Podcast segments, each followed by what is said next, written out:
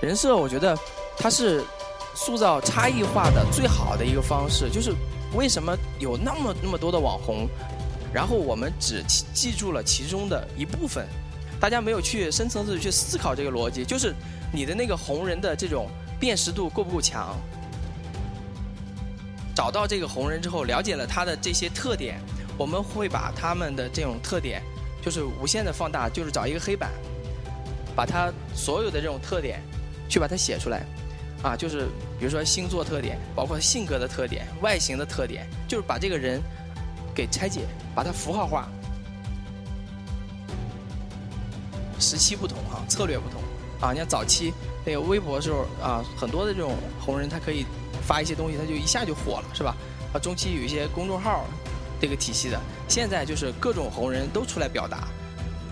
我们看到很多的这种早期的时候有红利的时候，很多美女小哥哥小姐姐很很快就火了，是吧？我在那跳一段舞，在那笑一下，可能我就吸引几十万、几百万的粉丝。但是现在我们发现，内容今年越来越是精耕细作，你只有有一个超强的团队啊，有一个超强的持续性的策划，才能把这个走下去。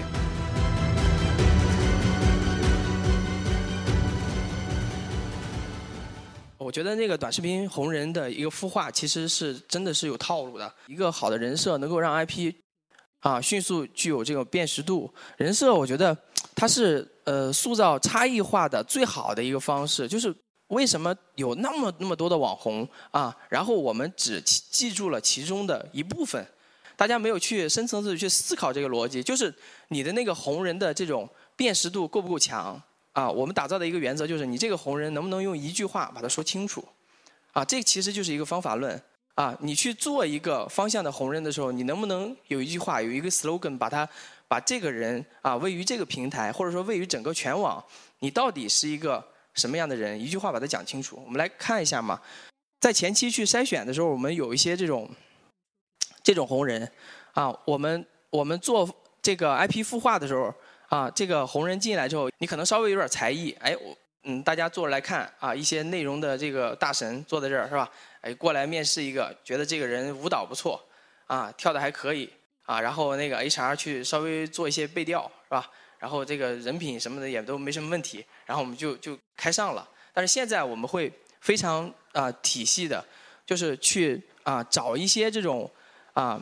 他首先他要有一个基本的资料，有一个基本的介绍。我们要把他的那种各种的特长爱好，因为我们现在的选人是非常细致的，包括他的啊星座血型啊是否结婚啊啊就是还有一些这种背调做的就会非常细，包括到底有没有什么黑历史啊是吧？就这些东西我觉得还是挺重要的。对于一个机构来讲，这些东西我们都会呃去调查的非常细致，然后我们。找到这个红人之后，了解了他的这些特点，我们会把他们的这种特点就是无限的放大，就是找一个黑板，啊，把他所有的这种特点去把它写出来，啊，就是比如说星座特点是吧？包括性格的特点、外形的特点，就是把这个人啊给拆解，把它符号化，这只是一部分哈。就是这是我们的一个基本的一个拆解方式啊，他到底是不是学生？他的职业是什么？啊，他的血型是什么？他的性格是什么？他的星座是什么？是吧？他喜不喜欢看电影？啊，他能不能他能不能做种草类的视频？他能不能直接去啊表达一个新的东西？所以说，我们把这些所有的特点写到一个黑板上，然后再做减法。啊，你列了一黑板，我们最终还是要去做减法。啊，只需要一到两个点，我们就可以把它打爆。但是就要看它内容的爆发力跟配合度。这边有一些非常正面的一些案例哈，就是我们去做做账号的时候，呃，会去找一个这个标签，就是如果你做一个红人的话，你没有一句话能说清楚你的这个特色跟辨识度啊，其实你要想一下的。呃，我后边会讲到哈，就是我们不要去模仿别人，我们要去做这种啊有针对性的啊有唯一性的这种那种啊，所以说这个就是你自己的辨识度。赛道就是我讲的那个品类嘛，是吧？我们设定好人设之后，寻寻找这个赛道，啊，寻找了自己适合的这种赛道。赛道到底啊应该怎么找呢？赛道有这么多品类，是吧？我们怎么去选择？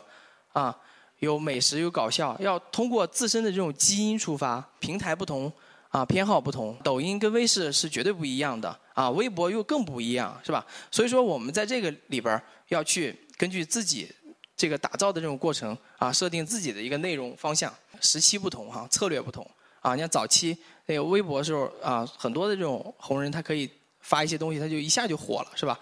啊，中期有一些公众号这个体系的，现在就是各种红人都出来表达。啊，我们看到很多的这种美，早期的时候有红利的时候，很多美女小哥哥小姐姐很很快就火了，是吧？我在那跳一段舞，在那笑一下，可能我就吸引几十万、几百万的粉丝。但是现在我们发现，内容今年越来越是精耕细作，啊，你只有有一个超强的团队，啊，有一个超强的持续性的策划，才能把这个走下去。我们选赛道的时候，就是我我觉得这个离钱进是是最重要的，就是你最后是赚谁的钱，你有没有想清楚这个问题？我就。啊，建议大家去选一些更垂直的这种品类，啊，跟自身基因、跟行业的这种变化有关系。这个还是讲离钱近哈，就是我在做这个账号的时候，可能我就会知道它最终是赚哪部分人的钱，它是以广告模式还是电商模式。